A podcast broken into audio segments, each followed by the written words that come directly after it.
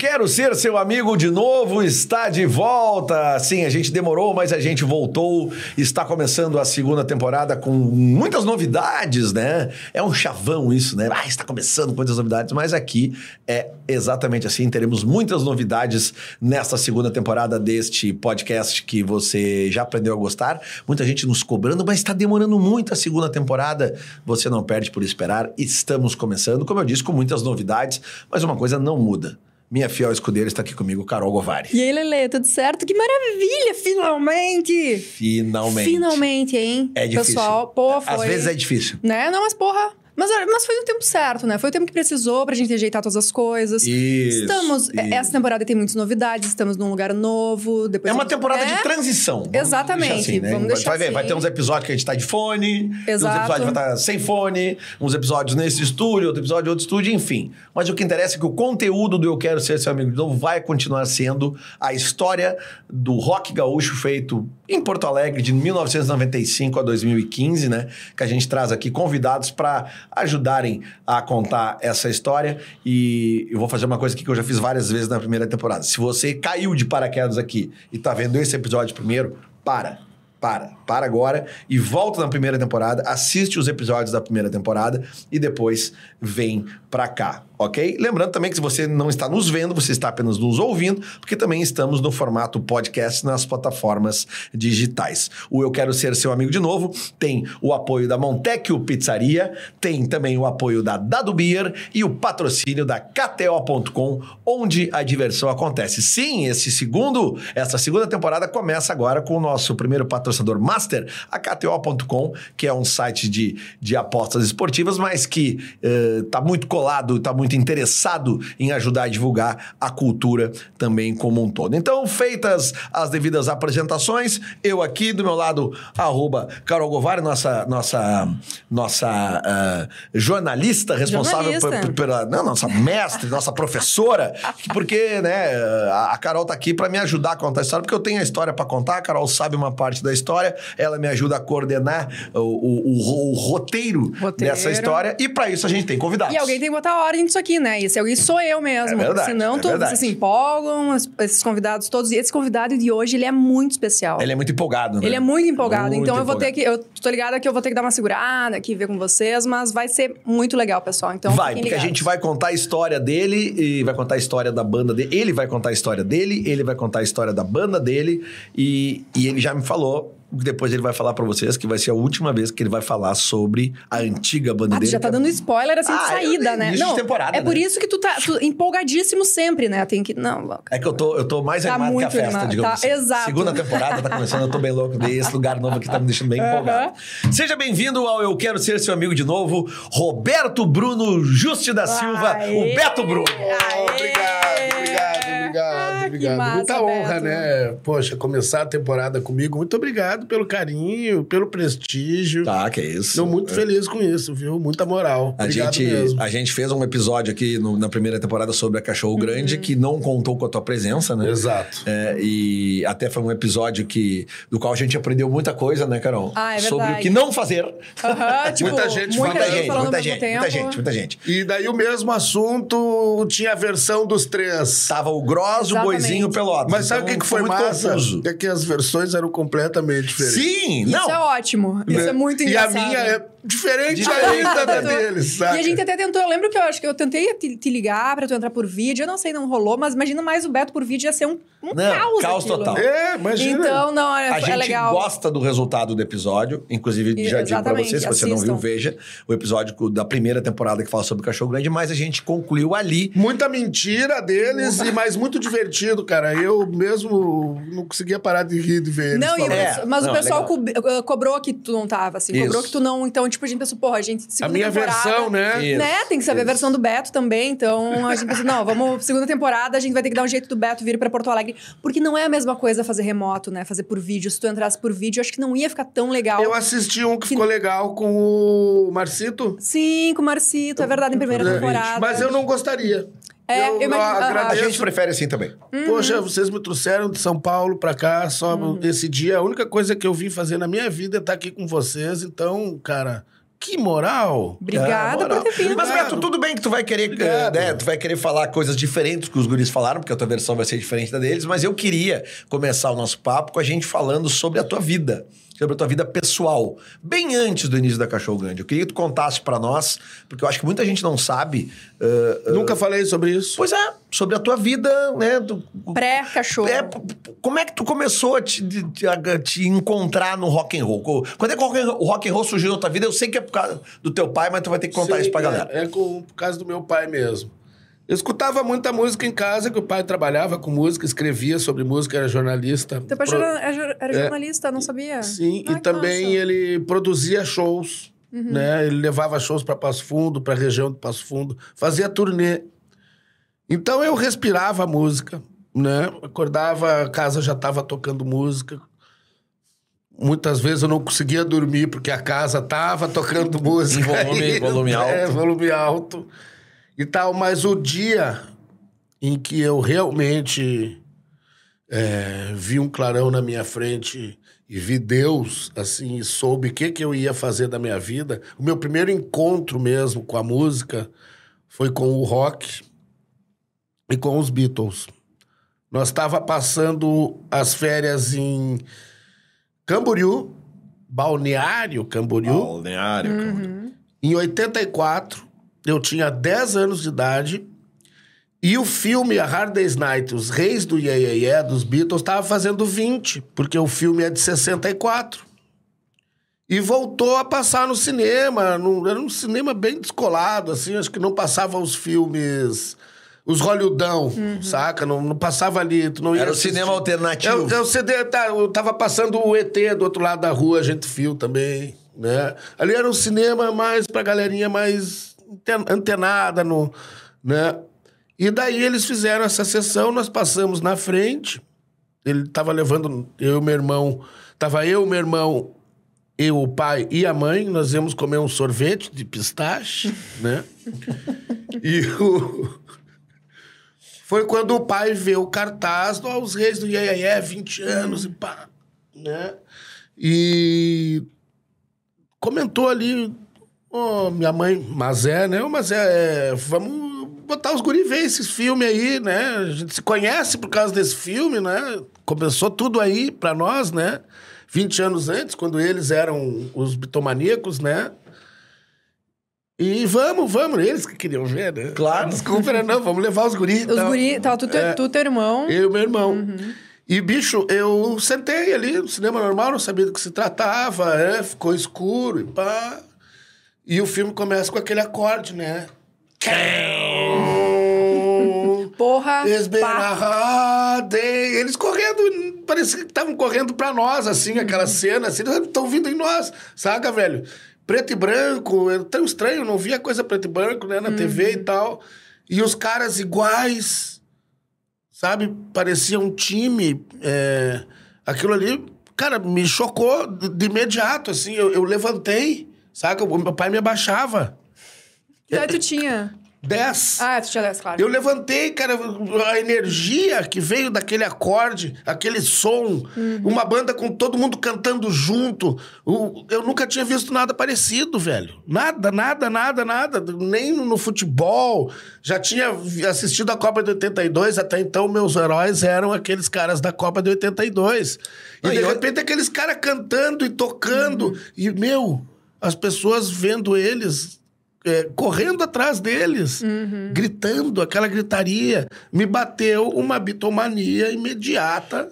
E isso para um guri de 11 anos em 84, porque em 84 não existia... Dez. É, é, na- de 10 anos não existia essa situação de música e imagem junto, né? Claro. É, não, existia É, não MTV, não existia YouTube. Sim. não existia tudo, mínimo, né? é. Tinha uns clipes no Fantástico. Sim, ah, Que sim. eu E é lembro isso. muito e formou a minha musicalidade, os clipes do Fantástico, né? A gente via lá quando o Paul lançava um clipe, quando os Stones lançavam um clipe.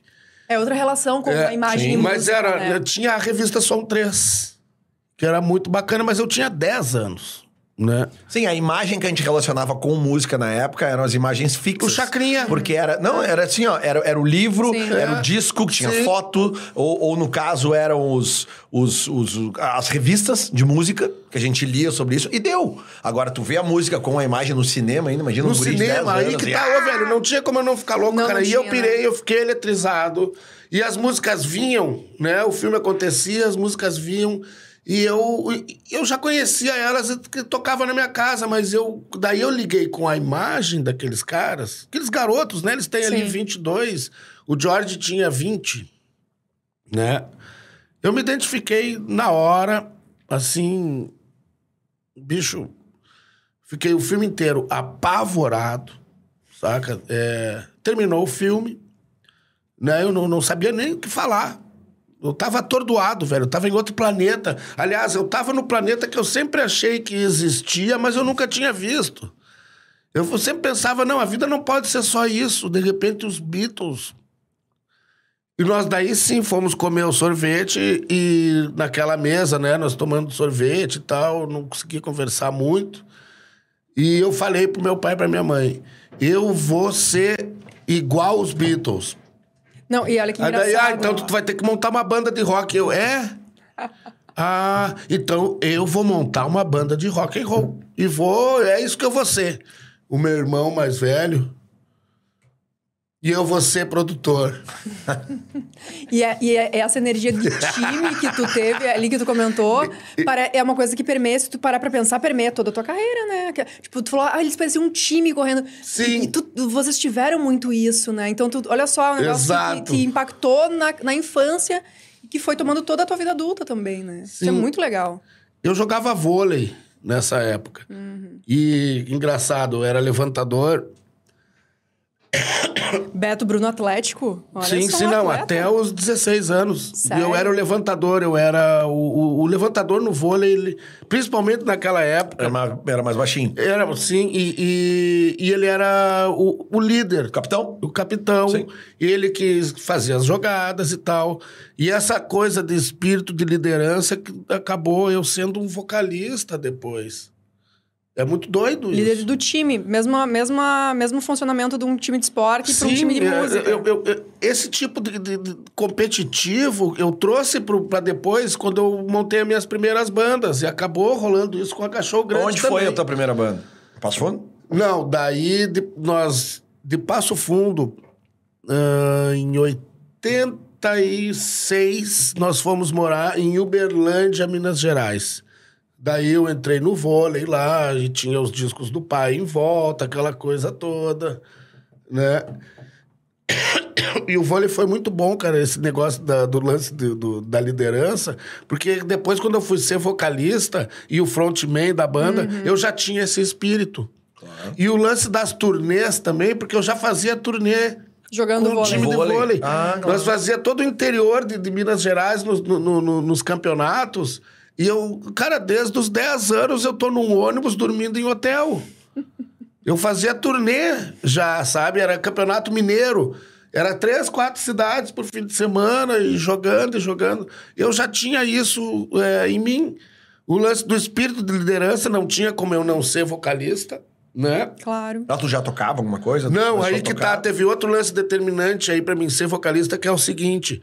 É, eu tinha o violão pra canhoto, né? E ninguém me falou que tinha que inverter as cordas, né? Tu aprendeu a tocar o violão, o violão Eu tocava com as cordas ao contrário ali, tentava tirar um som e tal. E daí um amigo falou lá em Uberlândia, um, um guri, o, o- o Danilo, tá? Aí eu já tinha 14 anos, que tinha um, um, um- um colega de sala meu, falou que tinha um amigo que tocava violão, que ele podia ir na minha casa e desvirar as cordas e tal, e... Ele queria me conhecer porque ele sabia que eu tinha muito disco, né? O meu pai, ele tinha muitos discos. E tu ficou com, essa, com, com- esse espírito cole- de, é. guardar disco, porque, pô, tu tem algum disco aí. É, todos os discos que eram do meu pai hoje estão com a minha filha. Eu troquei tudo por copo importado. Não, Mas enfim. Mas enfim, esse cara chegou lá em casa com violão embaixo do braço e com umas cordas para trocar o meu violão. E ele tocou Star Me Up. Ele- era mais novo que eu. Cara, ele- acho que ele tinha uns 13 anos. Saca? E nós éramos os únicos que tinham um visualzinho assim e tal. E eu falei pra ele, eu quero ser guitarrista. Ele falou, não, meu, é, eu quero montar uma banda contigo e tu vai ser vocalista. Tu toca melhor que eu? E eu, não. Tu faz pestana. Ele, pestana? O que que é pestana? Ah, Eu não fazia pestana. Eu falei, pra início da conversa, tu tá tocando com as cordas invertidas, velho. Eu toco melhor que tu, tu vai ser vocalista. que baita conversa pra começar uma banda. Né? E daí ele, ele me transformou em vocalista. O Danilo Zóio. Hoje ele toca em Uberlândia até hoje. Eu vou pra Uberlândia, eu, eu, eu, eu chamo ele pra tocar comigo. E Pô, eu não tinha o que fazer. mantiveram um contato. Cara, eu não, eu, não, eu não, não tinha o que fazer. Em menos de. Daí a gente começou a ensaiar, né, lá em Uberlândia. Eu falo com ele até hoje. Ele me ajudou com os arranjos do meu último disco solo. Nossa, que fuder. É, eu, eu não esqueço dos meus amigos. Nunca. Então tem um lance muito massa que naquela época nós montamos um repertório para tocar no, no, no, no- festival que ia ter numa escola. E daí os caras é, conseguiram que a gente tocasse no, no- no principal colégio e tal. A banda It's Only Rolling Stones, Bom nome, hein? só tocava Rolling Stones da fase Ye Ye Ye, né? E nós fomos preparados para fazer esse primeiro show e foi uma coisa assim terrível. Sabe? Vou- eu vou voltar um pouquinho, tá? Volta. Vou voltar um pouquinho. Eles tinham um cara que cantava com eles lá.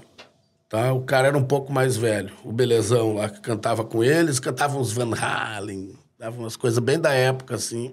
O cara era bom pra caralho, bonitão, cabeludão tal. O cara leu On the Road do, do Jack Kerouac.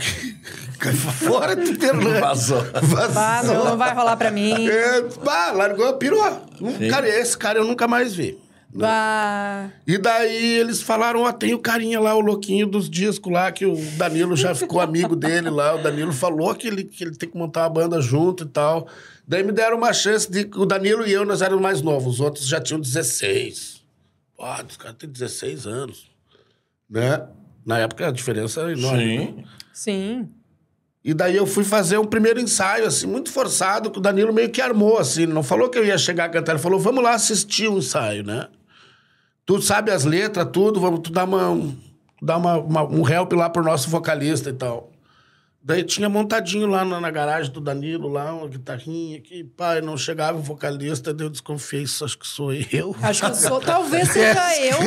Daí eu vi, é, Né? bah, me armaram e agora eu nunca cantei na vida. Né? Satisfaction, faz aí. Cara, me empolguei. cara, Os caras me estão me dando uma chance. eu acho- Será se eu sou cantor? Será se? Daí sim, né, cara? Eu me empolguei, fui lá, fizemos um ensaio no meio de Satisfaction, foi a coisa mais horrorosa, foi a coisa mais feia. Foi assim, era pra desistir na hora, assim, vergonhoso, vergonhoso. Tentamos mais umas duas músicas ali. Eu, cara, fiquei numa vergonha tão grande, peguei e fui embora. Era horrível, era horrível, era horrível me ouvir, né? Fui embora. O Zóio foi lá em casa e tal, né? Fazer um. tirar uma febre lá. Como é que tu tá? Tudo bem? Não, tem que cantar mesmo, tá tudo certo. Canto, Vamos só ouvir som, tu é brother demais, sabe? Um papo meio assim e tal, enquanto a gente gravava umas fitas e tal. E daí eles arrumaram um show. Um show que até já estava marcado há tempos. Que era o show esse da, da escola? Era um, um- um- um anterior, tá?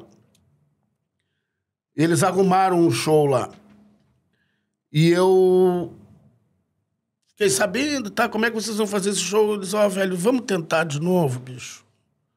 Vamos tentar. Tava marcado antes, na época do outro vocalista até. Vamos tentar de novo. Eu- Faz aí uns treinos em casa. Daí eu fiquei um, um dia ali, com, né, com as letrinhas dos discos ali, cantando junto com a música e tal. Coitado meus pais, né?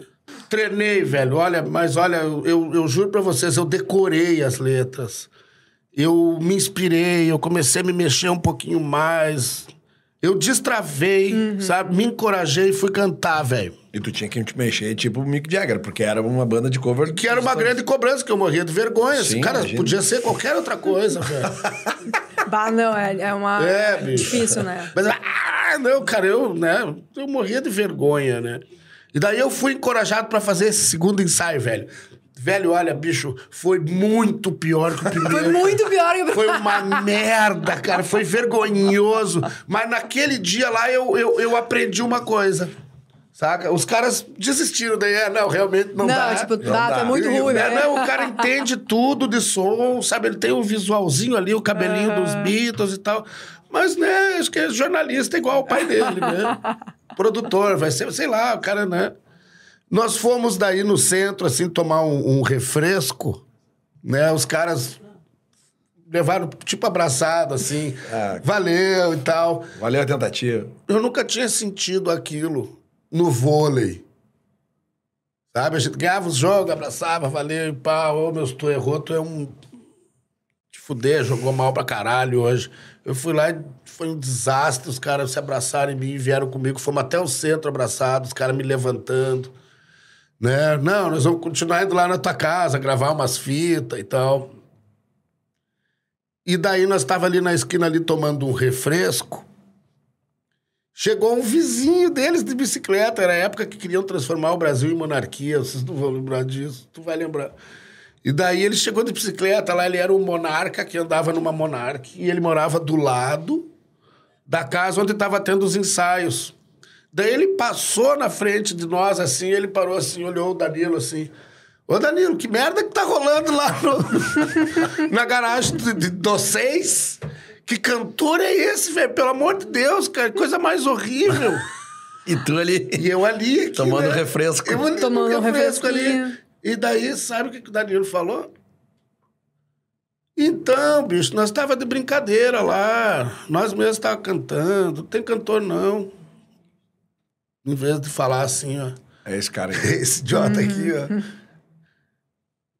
Daí ali eu senti um carinho e entendi o que é fazer parte de uma banda de rock. Saca? Enrolei com esse papo, mas era pra dizer isso. Não, claro. Ali, Não, velho, sentido. eu vi o carinho deles, assim, me, me protegeu. De do- equipe, né? Do ridículo e ao constrangimento, Uhum. né? Então, nós mesmos tá cantando, nós tava só tirando umas músicas, né? Nem tá tão ruim e tal. O cara, não, é ruim demais, meu, pelo amor de Deus, não façam mais isso e tal, sabe? Ele, é, não. Botem um vocalista.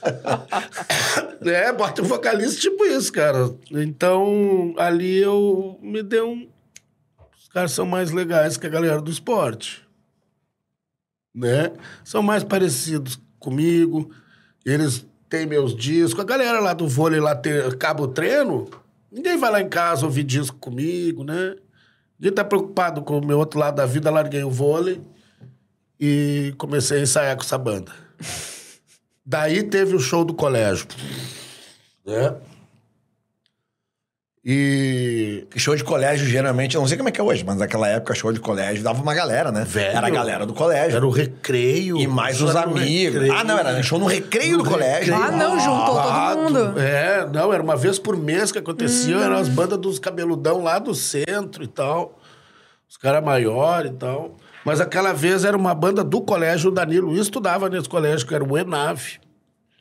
Daí, cara, me chamaram para fazer os ensaios de novo. Eu fui encorajado, fui, fui, fui. Terceiro ensaio, horroroso, horroroso. O quarto, quinto, sexto, o negócio foi, foi ficando, cara, um pior que o outro, velho. Meu, eu juro, cara, era muito feio. era e- muito e- feio. Mas, e, e Mas por nós que, ficamos- havia insistência? Cara, nós viramos uma banda. Tipo, foda-se. Enquanto esse merda não apre- aprender a cantar, a Vai gente ter não sai aprender. daqui. Ah, entendi. Nós ficamos muito amigos, nós ficamos muito camaradas. E daí marcaram esse show aí, cara, no colégio, mesmo eu não sabendo cantar, e eu fui lá e cantei, velho. Fui lá e cantei, velho. E se quer saber, foi uma merda. Saca, velho? Foi No horrível. colégio também foi horrível. Não, foi horroroso. Foi pior que os ensaios. Porque, porque daí eu me caguei. É uma daí eu me caguei. Ah, tu viu o público? Nunca tinha visto? Tu tá louco, velho? pior, né? Começaram a vir, velho. Começaram a vir, tava ali. O primeiro show meu tava lotado. E era só, E foi só um Stones. desastre. As músicas conhecidas dos Stones que a Ó, galera eu vou te né? dizer o sete. Satisfaction, era Get Off of My Cloud, era Painted Black, era Honk Tonk Woman, Brown Sugar e Poison Ivy. Poison Ivy, Poison Ivy, a versão dos Stones. Do... do- do Erva Venenosa. É, que tem a versão em português Sim. do Erva Venenosa. Esse era o setzinho que a gente fazia. Mas chegou na terceira música, eu fiquei tão vergonhado e um dos nossos da banda fumou, acendeu um cigarro, bah, cortaram todo o som, abaixaram. Pra tua sorte, foram, É. foi cortado. E daí, na- o pior disso tudo, nós sempre desmoralizados, assim, com o pior vocalista da história do rock. E na saída, assim, pintou uns cabeludão do metal, pá, assim, pisaram, assim, no, no, no, no, no, no chipô do nosso baterista, assim, e falaram assim, esse chipô aqui, o... Chipô aqui o seu irmão mais velho roubou de nós e tal. E nós, né, que roubou o quê? Tomamos-lhe um pau ainda, saca, velho? Tomamos um pau dos caras com a camisa do sarcófago. assim. Não foi um dia muito Que era bom. banda. é. Mas eu merecia, viu, cara? Porque vai pra puta que pariu. E daí, cara, continuou. con- Nós continuamos, cara. Eu fui na cara dura. Tem gente que fica em estúdio, se treinando, ensaiando, fazendo aula de voz, fazendo aquilo. E eu aprendi mesmo, foi no palco. Saca, velho? Eu aprendi mesmo, foi no- em cima do palco. E nos ensaiozinhos de garagem, o negócio foi melhorando. O segundo show, por exemplo, foi muito pior que o primeiro. Com convicção. O bom aqui, né? O bom é que Não, o Beto eu ele conta com juro. convicção. Foi muito Eu te juro, mas. pior que mas- o primeiro. É, mas eu dancei. Ah, eu já fiz as um dancinhas. pouco. Ah, já É. ó, temos um Ah. vocalista. É, não, e, e assim, ó. No esse mínimo, daí- um per... se, não, se não um vocalista, um performance. Eu acho que eu dancei de nervoso, porque esse Aham. dia o meu irmão foi filha da puta, que ele descobriu, eu não contava pro pai, pra mãe, pra ele, que eu tinha ensaio, né? Só que ele descobriu que eu tava ensaiando com os caras. Ele soube desse show da escola. E levou teus pais. Levou os velhos. Não. Bah! E o meu pai, tu sabe, né? Já queimava fumo com a gurizada, né? Já tava os dois bêbados, eu tava amigo de todo mundo e tal. E vem assim, eles pegam um lugar de pé, eles pegam uma mesinha lá do fundo e encostam bem no palco, assim, Não na frente do palco, acredito. fica os dois ali, ó. Vamos, merda! Sabe? Nossa. E daí, né, te mexe! Daí eu... Meu Deus. E bom, meu pai fazia um show do Gil, do Caetano, e eu aqui dando esse fiasco pra ele, dando me mexer. Ah, não, mas o Bocajão, tá, o Bocajão era o Sim, apelido do, do pai do Beto. Aí já tava te dirigindo. Já tava. Te mexe! É. Dança, merda! É, exatamente, cara. Não tô vendo muito ali. e naquele dia o Zu me vê, o meu irmão, que era o meu primeiro produtor, empresário, cara que fez muita coisa por mim, né? É, ele que me botou, daí ele que me encorajou, ele que fez todo o lance, ele virou empresário dessa banda que ele viu. Sério, olha só. É. Bah. Ele ficou empresário da banda. Daí nós fizemos vários shows horrorosos, só que cada vez mais cheio. Ah, galera, ia. né? Ia porque começou a virar uma bagunça aquilo, sabe? E, e lá pelo décimo, cara, a gente fazia três, quatro shows por semana. Nossa. E eu não sabia cantar. E os caras os caras tocavam bem. Os caras já tocavam muito mais do que eu cantava. E foi assim por um ano, cara. Foi por um ano, assim, esse negócio. Que idade tu tinha, desculpa, mais ou menos aí? Aí eu já tô com 16. Tá, ok. Eu tô de cabelo aqui tá, assim, era um absurdo. Acho que era por causa do visu que os caras me chamavam. Não, e performance, é isso que eu tô falando. Tu podia ser um vocalista de merda, mas a performance era Não, legal, eu, eu perdi a vergonha. Eu, eu tava Exato, começando a dar tava- risada da- da, Claro, minha tava falha ali, técnica. É legal. Mas para um pouquinho. Tu falou que tinha cabelo por aqui, tá? E aí agora eu quero. Porque eu sei de uma história. É um pouco na frente. É mais na frente, né? É, eu não, daí eu já que tu, sabia. virou, que tu virou vocalista de uma banda cover do Chili Peppers. Exato. Sério? Não, isso eu não sabia. Como que não?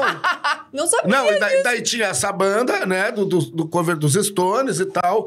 E Pô, che- e chegou... pega a época do, do, do, do Bloody Sugar Sex, Sex Magic ali, o, Não, o Anthony... não, Não, antes, é o Mother's antes. Milk. Ah, o Mother's Não. Milk. Não, não, é o Freakstyle. Freakstyle. Nossa. Titio é lá, é lá de trás. Ah, ainda freestyle. Não, não. Tá, então Bah, achei, que, não, achei, que, a achei que a tua época Chili Peppers já era mais... Eu trabalhava em loja de disco, então só eu tinha umas Ah, coisas óbvio. assim, coisas que não, nem na MTV passava, né? Sim. Então, assim, bicho, onde é que eu tava? Tu tava, Tava no cabeludo. Não, tá, daí, velho, daí, tá, daí a gente ficou um ano tocando assim, e eu muito ruim, muito ruim, tá? Mas os shows estavam enchendo. Um belo dia. Acontece muito isso É, até hoje, né, eu- cara? eu- Outra coisa ruim que os shows são cheios. Sim, é, É, eu, eu- uma coisa ali, eu parei de estudar na quarta série. Não recomendo, tá? A culpa Parou, dos parou, parou, parei, parado? Parei de estudar na quarta série, eu queria fazer som. Queria fazer som. Mas daí eu comecei a trabalhar. Tu tem o ensino médio, o ensino fundamental completo. Tipo, o médio ali. Até, a partir quarta da série. quinta. é, Me é. viro bem. Mas tu usou isso como argumento com teus pais pra parar de estudar? Eu quero começar a trabalhar. Meus pais, eles não viram quando eu parei de estudar. Ah! Tua mãe sabe disso ou ela tá sabendo disso agora? Mãe, não, que bom que a senhora não vê essas coisas no YouTube. Mas eles não perceberam. Quando eu e meu irmão paramos de não. Em vez de ir pra escola, vocês iam pro trabalho. Não, não ia. Ah, não. Como assim? Eu ficava ouvindo som, cara. Não saía da frente. Engraçado, hoje é igual. Eu ficava ouvindo Não, som. que curioso. Eu faço isso até hoje. Até hoje eu falo, eu tô, que, me liga lá numa quarta de noite, lá que ele tá fazendo. Tô estudando. Tô estudando música. Tô estudando som. Depois eu quero produzir um disco, eu quero esse som de bateria, o que, que eu vou dizer pro cara? Né? Sim. Enfim, velho. E daí, esse dia, que, é- que não tinha nada, eu saí do trabalho, era uma sexta-feira, e passei na casa do Zóio, ia passar lá na casa do Zóio pra, pra, pra- O que, que vamos fazer? Não tinha celular, porque e aí, o que, que tá fazendo? Vamos, vamos aonde e tal? A gente passava na casa dos caras. Sim. Né? Tá- o risco do cara tá ou não tá. Eu cheguei lá, eles estavam ensaiando, cara, com outro cara. Bah! Putz, assim, assim por trás é sacanagem. Tocando Iron Maiden. Tocar viraram metaleiro. E o cara. "Ah, ah", eu cantava pra caralho, aquelas coisas horrorosas. Mas cantava pra caralho, saca, velho? E daí eu. Fui embora, né? Fui embora. assim. Fiquei um bom tempo sem ver eles, né? Eu, eu só dei as costas, nunca mais fui, nem falei. E. Tá, mas só pra, gente- fazer a cena, assim, tipo, principalmente pra quem tá nos ouvindo agora, não tá, não tá nos vendo. É, tu bateu na campainha ou tu chegou a ouvir que eles estavam tocando? E foi eu embora. já ouvi de, de- de umas duas quadras antes, era, dava pra uma rua enorme, assim, e a garagem era pra rua. Tu já podia ver que estavam tocando lá de longe. Então, Então, eles não. Eles Tu não, chegou a bater campainha? Eles não, não, eu, eu, eu tu... não cheguei na cara dura ali, o que, Ah, que tá tu chegou acontecendo igual. tal. É, tem um cara aí. Ah, daí... ah, imagina, daí o cara deu aquela. Tu viu mais ou menos como se tu pegasse, não, uma traição, né? Aí, aí daqui a pouco vai dizer que ele falou pra ti assim: calma, Beto, não é nada disso Não é que você está pensando. Não é nada disso, Beto. Abriu, abriu a porta nervoso. Não, cara, olha, o, o- a mãe dele abriu assim, já fez a cara assim. Ih, Que é super amiga minha até hoje. E daí veio o Zóio, assim, o Zóio todo, é o mais querido, é o mais parceiro que eu tinha, né? Veio, pois é, Beto, os caras cara, não tá aguentando mais. Porra, um ano aí, Beto. Tipo, né? É, e daí não pode reclamar de falta de oportunidade. É, Não, mas olha que doido, eles- cara, olha que doido. Daí eu comecei a trabalhar, né, na loja de disco e tal, e, e daí nasceu a minha filha. Porque tu foi pai super novo, né? Tu foi ser um vendedor de vinil. É. Ou já era CD? Já era vinil, nem, nem existia CD no Brasil ainda, era raro, né? Ok. E minto, tinha uma sessão de CDs com 20 CDs da CBS. importados, É. ou as coisas. Que era o sonho de todo mundo que gostava de música na época, era ser vendedor de loja de disco. É. Eu não sabia fazer outra coisa, não tinha estudado. Meu sonho de montar uma banda foi pro ralo. Tinha ruído. E daí nasce a minha filha. É, Eu tinha da- daí 17. Não, desculpa, 16. Sério? A mãe dela tinha 15. Daí eu fiz 17. E trabalhando na loja de disco, chega um produtor, assim, que eu não conhecia, assim. Não, ele não era do Berlândia, né? E, cara, você tocou aí numa banda que eu sei, você tem o visual certo. É, eu na loja de disco já ali. né? Cabeludão. Que é Ludão, Ludão. Daí o cara veio e. Tu gosta do Red Hot Chili Peppers que me falaram que tu tá o único cara que gosta aqui e tal. E, velho, eu sou o maior fã dessa banda, velho. E eu pirava, né? Eu tinha visto. Eu conheci o Red Hot Chili Peppers pela matéria da Ilustrada. E que o Paul McCartney falava sobre o disco uh, The Uplift Mofo Party Plan. Uma, que saiu na, na- no jornal lá fora e a Ilustrada copiou a matéria. Acho que a gravadora botou uma grana, né? Era da EMI, o Red EMI. Do Paul, dos Beatles, né? E daí eu vou ouvir esse lance do Paul aí e tal. Eu pirei no disco, né? Pirei, pirei, pirei, pirei, pirei. Eu era fã quando daí veio o Mother's Milk. E daí explodiu no, no Blood Sugar Sex Magic. E tinha a turma dos grunge, né? Que os grunge eu sempre achava meio metal. Eu gostava mais da turma do, do funk rock. Que era Juanas Addiction, Living Color, Fate No Mijo e Red Hot Chili Peppers. As quatro bandas eu era apaixonado, ainda sou, mais pelo Juanas, que o Ritual do Lu Habitual eu É. ouvi... Eu tô saindo do microfone, né? Ritual do Lu Habitual eu ouvi antes ainda do Chili Peppers. E aquilo lá, pá, aquilo lá me trouxe pro presente, pela primeira vez. Porque eu tava lá nos anos 60. Sim. Meus amigos mais velhos, tudo ouvindo outras coisas, eu... com os Tu parado lá no Beatles eu Stones. parado lá no, Aí já na, na Who, Beatlemania, Beatles, Stones, The Who, Kinks, Malfaces, tudo dos anos 60, eu já sabia tudo. Era doente, cara. Com 14 anos, eu sabia tudo, muito mais do que hoje, né? Na época, cabecinha boa, Sim. né? Informação, né? Pá. Eu já era um doente, velho. Já tinha uma coleção monstruosa e tal. Mas eu não saía, do máximo que chegava era ali 70 e poucos. E me aparece o- essas bandas e eu piro e o cara me convida para fazer uma tour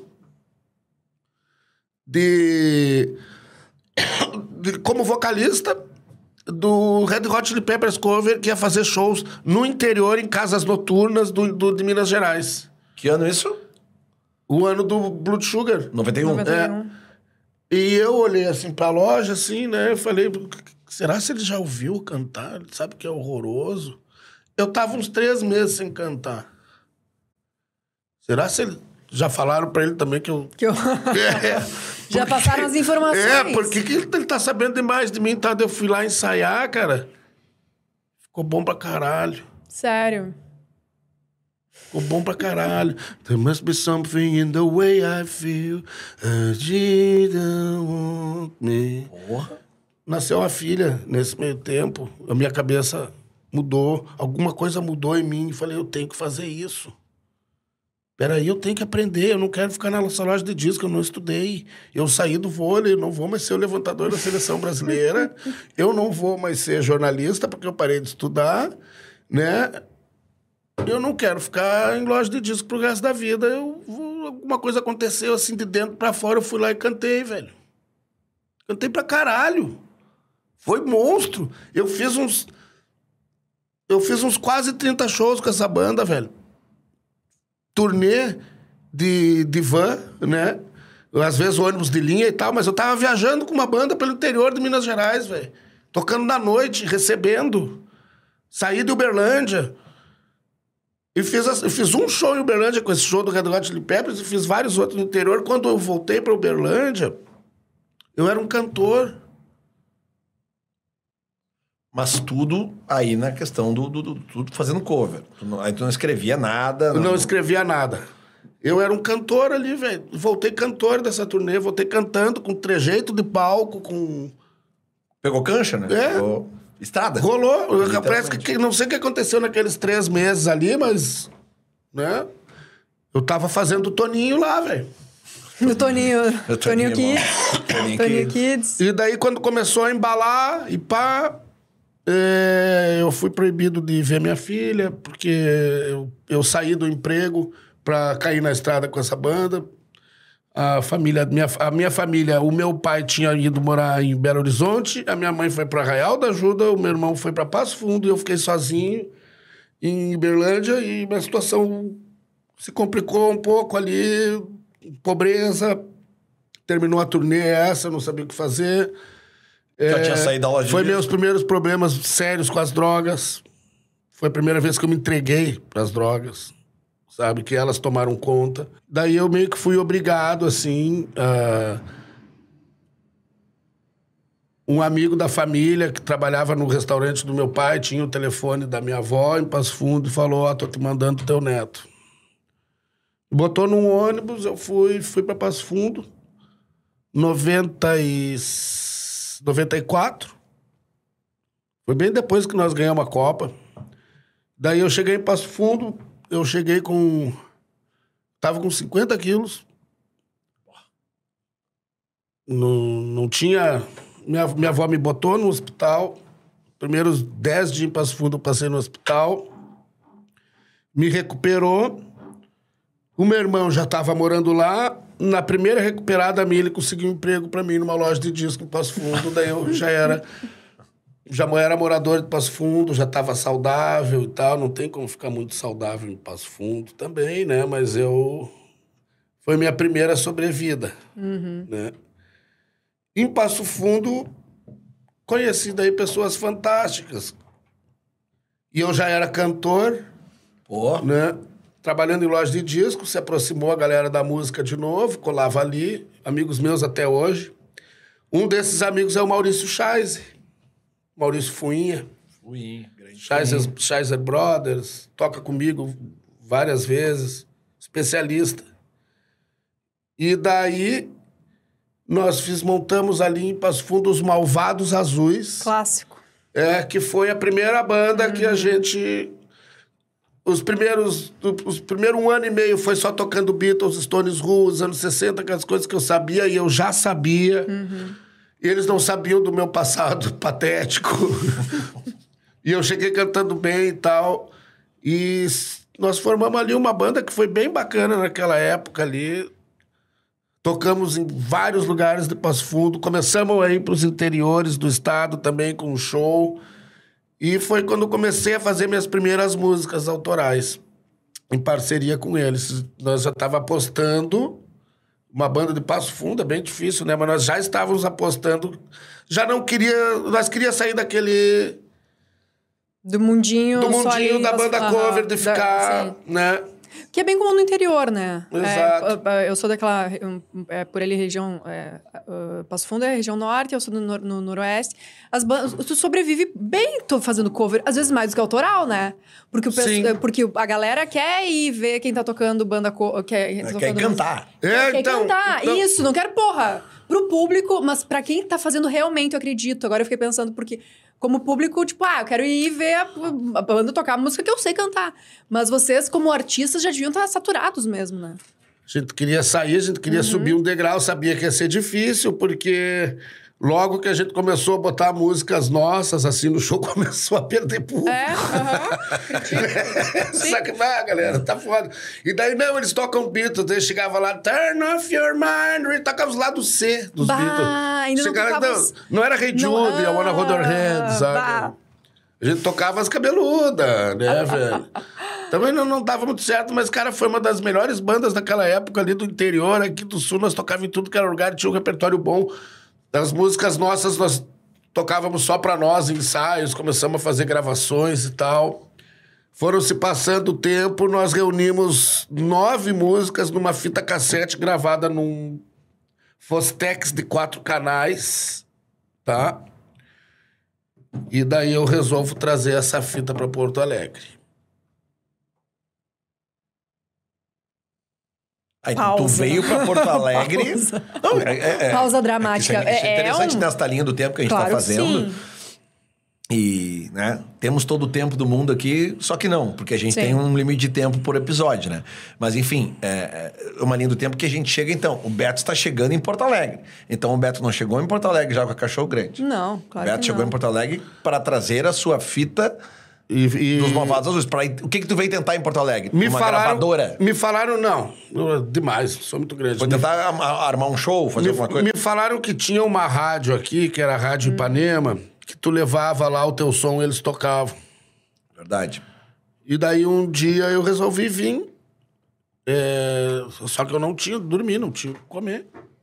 Eu vim com uma mochila, um. É chimia, que a gente chama aqui no sul, né?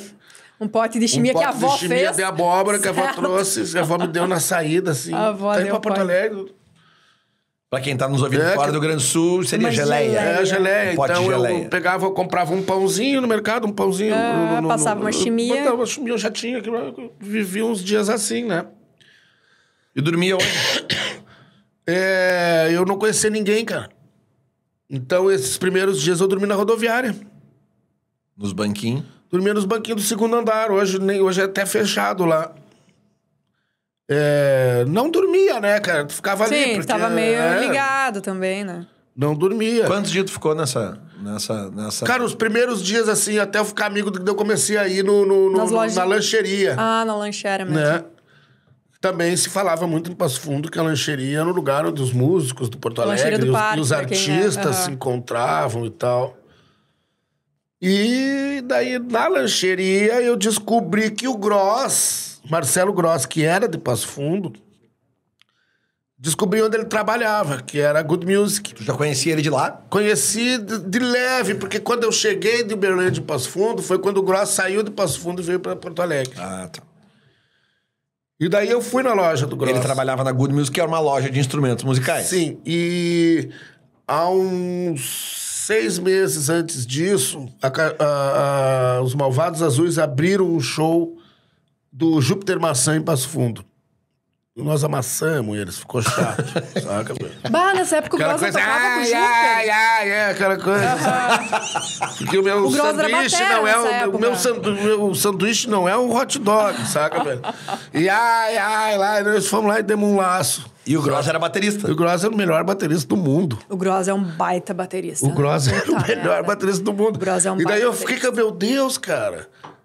Que cara louco, né? Uhum. Toca igual o Keith Moon do The Who, umas viradas do Ginger Baker e tal. Que cara louco, né? E daí me falaram, ele é, ele é do Passo Fundo. Daí eu conheci uns amigos dele lá, né? Então. E daí eu descobri onde é que era a, a Good Music. Fui lá no Gross. Vai ver que ele lembra de mim e tal, né? Nós conversamos de leve nesse dia do, do show do- dos Malvados com o Júpiter e tal. Quem conversou nesse dia foi o pai dele e o meu pai. E segundo o Gross, o papo que eles tiveram, ó, os guri ali tinham que estar junto, meu guri do teu. É o teu ali que tá levantando o público ali, da banda que vai tocar depois, que, tá, que tocou depois. Pô. Não gostei da banda lá do meu filho lá. ai, ai. Saca, velho? Então, bicho. Daí eu encontrei o Gross, né? Nós fomos almoçar, ele falou: tá na hora do meu almoço. Pá. E comecei a falar: ah, eu tô vindo pra cá, quero montar uma banda, velho. Não tem mais o que eu fazer. Não, e preciso do emprego. Daí o Gross falou com o Jax, da Rosa Tatuada, que trabalhava de gerente da Good Music. O Jax me conheceu ali, é, me conseguiu um emprego ali. Na loja. Na Good Music. Daí eu já tinha até um dinheiro pra pagar um lugar pra dormir. Mas foi em um mês. Em um mês eu já conhecia todo mundo. Saca? E, e nesse meio tempo aconteceu que eu fiquei triste lá com a galera dos Malvados Azuis lá de Passo Fundo. Porque eu tava aqui levando a fitinha pra Ipanema, gastando meu dinheiro, não tendo onde dormir, sabe? tentando arrumar show pra eles aqui, pá. Até arrumamos um show. Tributo ao Brian Jones no Garagem Hermética. Nada a ver, né? E nós abrimos um show com o Gross e os The Junks, que ele era guitarrista base de uma banda de, que tocava Stones dos anos 70, e os Malvados Azuis abriram o show tocando anos 60. Foi meu primeiro show aqui em Porto Alegre, no, no garagem. No que garagem. É, todo cara passou a tocar no Né? garagem, cara. Uau. Chega aqui o garagem é uma merdinha desse Mas por que, que tu ficou brabo com os caras do Malvados Azuis? Porque eu tava aqui batalhando por eles, eles lá, velho. No bem bom, lá em Passo Fundo. Nenhum deles veio pra cá. Nenhum veio comigo. Depois que começaram a passar os dias e tu tava aqui, Daí, veio. daí eu consegui esse show, né? O Gross, cara, o, o, o, o- amassamos a banda do Gross. De novo? Ficou chato, velho. Saca, velho? Só que daí eu vi ele tocando guitarra. Né? Eu vi ele tocando guitarra e ele se sentiu ameaçado, né? Ali, amassado, né? e daí eu conversei com ele, pô, bicho. É, massa aí, essa guitarrinha aí, tu faz um puta som aí. Melhor que os meus ali. e ele, pois é, tu canta mais que o meu ali. Como é que tá o Júpiter lá? Ah, pirou, foi pra Londres, esses teus malvados aí, cara, tô de saco cheio. Bah, né? Tô trabalhando sozinho aqui, bicho. Os caras lá ainda reclamam, reclamaram do show ali que não, que não conseguiam um hotel bom, assim, sabe? Bah, daí é... Tá, mas é... A mulher de um deles ainda. veio falar que não vinha mais junto. Em primeiro lugar, não devia nem não era nem primeiro. Vindo, Sim, porra. Em vez do cara, eu não me puteei na época que eles não. Tava com a cabeça, eu não sabia o que eu tava passando aqui. Não tinha celular pra me ligar pra eles. Ô, meu, ó, tá uma merda, tô com fome. Saca, meu? Ô, bicho, tô dormindo na rodoviária e vocês me incomodando. Não tinha isso, né, velho? Não tinha dinheiro pra ligar pros caras. Eles achavam que eu tava aqui no. Ah, o Beto tá muito louco lá em Porto Alegre. No garagem hermética. Saca? E tu conseguiu chegar lá em Ipanema com a fita? Eu fui. Não me deixaram entrar. Não deixaram entrar. Não. Não, tocar, não chegaram a tocar. Não, mas também, gente, chega um louco lá, sujo, sabe? Ô, meu, eu, eu, eu cheguei na Ipanema com todas as roupas que eu tinha. sabe, não tendo que guardar as roupas, tu tem que usar tudo. Era calor, eu tava com os casacos. Ah, que louco. Dei baia louco, não deixa entrar. Bom, mas enfim, então esse... Não, mas seis meses depois eu entrei. Depois, cê- foi rápido. É, porque Com o foi primeiro rápido, disco né? da Cachorro. Tá, mas aí nós vamos falar depois no, no próximo episódio. É. Aí nós vamos ter que encerrar por aqui. É. Eu acho que essa tua história fica, é, né, fica uma, Não, fica- uma timeline massa, fica assim. legal. um- um- porque, porra, tem coisa aí que eu não sabia, cara. sabe? Tu falou coisa que eu não sabia, a Carol também coisa que eu não Não. sabia. Eu acredito que quem tá nos ouvindo, nos vendo, também não sabia muito disso. Porque entrevista da Cachorro Grande, história da Cachorro Grande, a gente vai falar no próximo bloco, no próximo episódio. Cara, é a primeira vez que eu falo sobre essas coisas aqui. Em algum Ótimo. lugar, em, em, em 25 anos dando entrevista, é a primeira vez que perguntam sobre mim. Muito obrigado. Coisa linda. Que É, ótimo. Mas eu sei que a gente vai ter que começar o próximo bloco falando da cachorro. É, o próximo episódio a gente vai falar sobre a Cachorro Grande, porque é, é, aqui tá a história do Beto Bruno até começar a Cachorro Grande. Porque no momento que tu encontra o Gross e vocês... Essa é a deixa. Né? Essa é a vocês- deixa. Aí, a partir daí nós temos a Cachorro Grande. Termina assim, então, ó, toca mais guitarra que os meus ali. Aí, tu é melhor que o meu cantor ali. Tipo, hum, talvez dê uma liga nisso aqui, vamos, vamos começar a trabalhar junto, né? Exato. Pô, Então- pô, e essa liga, né? Todo mundo Porra. já sabe, né? Que, que, que aconteceu. Então é isso aí. Este é o primeiro episódio, ou no caso, este foi o primeiro episódio Sensacional. da segunda temporada do Eu Quero Ser Seu Amigo de novo, né?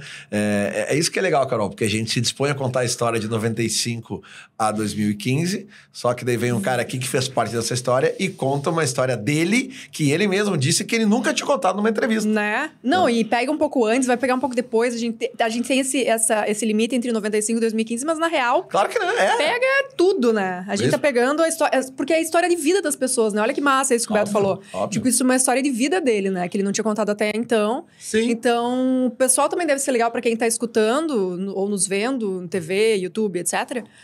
Pra entender que, tipo, porra. Não foi fácil. Não foi fácil, né? Até o clipe da cachorro tá na MTV. Por Eu, exemplo. Claro. eu tô dando risada Né? aqui, né, hoje, né? Graças Não, a é Deus. muito legal. Eu não É, imaginei que eu exato, estaria gente- dando risada claro, disso. Exato, é uma, e é uma baita história de vida, então é legal que a gente tenha justamente a oportunidade de contar isso e que tu tenha aceitado compartilhar isso com a gente. Claro. Né? Já temos até o título Ó, do, do- do primeiro vi- episódio, A Vida de Beto Bruno vida de- antes A vida, da Cachorro Grande. A vida do Brian. Uau! É. a vida de Bom, Beto é Bruno. claro que eu ia falar isso porque eu vim de lá pequenininho, né? Ah. Bom, é isso então. A gente encerra por aqui esse episódio, né? Lembrando que você pode seguir, ou você deve seguir o Eu Quero Ser Seu Amigo de novo no Instagram também, né, Carol? Porque lá a Isso gente aí. posta um monte de coisa que a gente tem de material eh, eh, visual, né? Isso. Sejam se imagens, inscrevam também no nosso canal no fotos, YouTube, né? O canal do YouTube, né? Você pode estar nos vendo aqui pelo YouTube, você pode estar nos ouvindo nas plataformas digitais, você pode estar nos vendo no Music Box Brasil, que a gente vai ao ar também. Enfim, independente de onde você está nos vendo ou nos ouvindo, divulgue, né? Divulgue pra galera essa história que a gente se dispõe a contar aqui com esses convidados. A gente volta com o segundo episódio da segunda temporada na próxima semana, ou no caso, se você já está vendo depois Né? do lançamento, Você já vai ali, aí. já deixa que vai automático pro próximo episódio, e aí sim, Beto Bruno e Marcelo Gross formando a Cachorro Grande. É isso, Beto? O que que nós estávamos falando? É? Não, vai ficar aqui com a gente. Obrigado, Beto. Obrigado, Carol. Eu que agradeço, Valeu, velho. valeu, que massa, velho. Que massa. Eu quero ser seu amigo de novo. Volta. Eu também.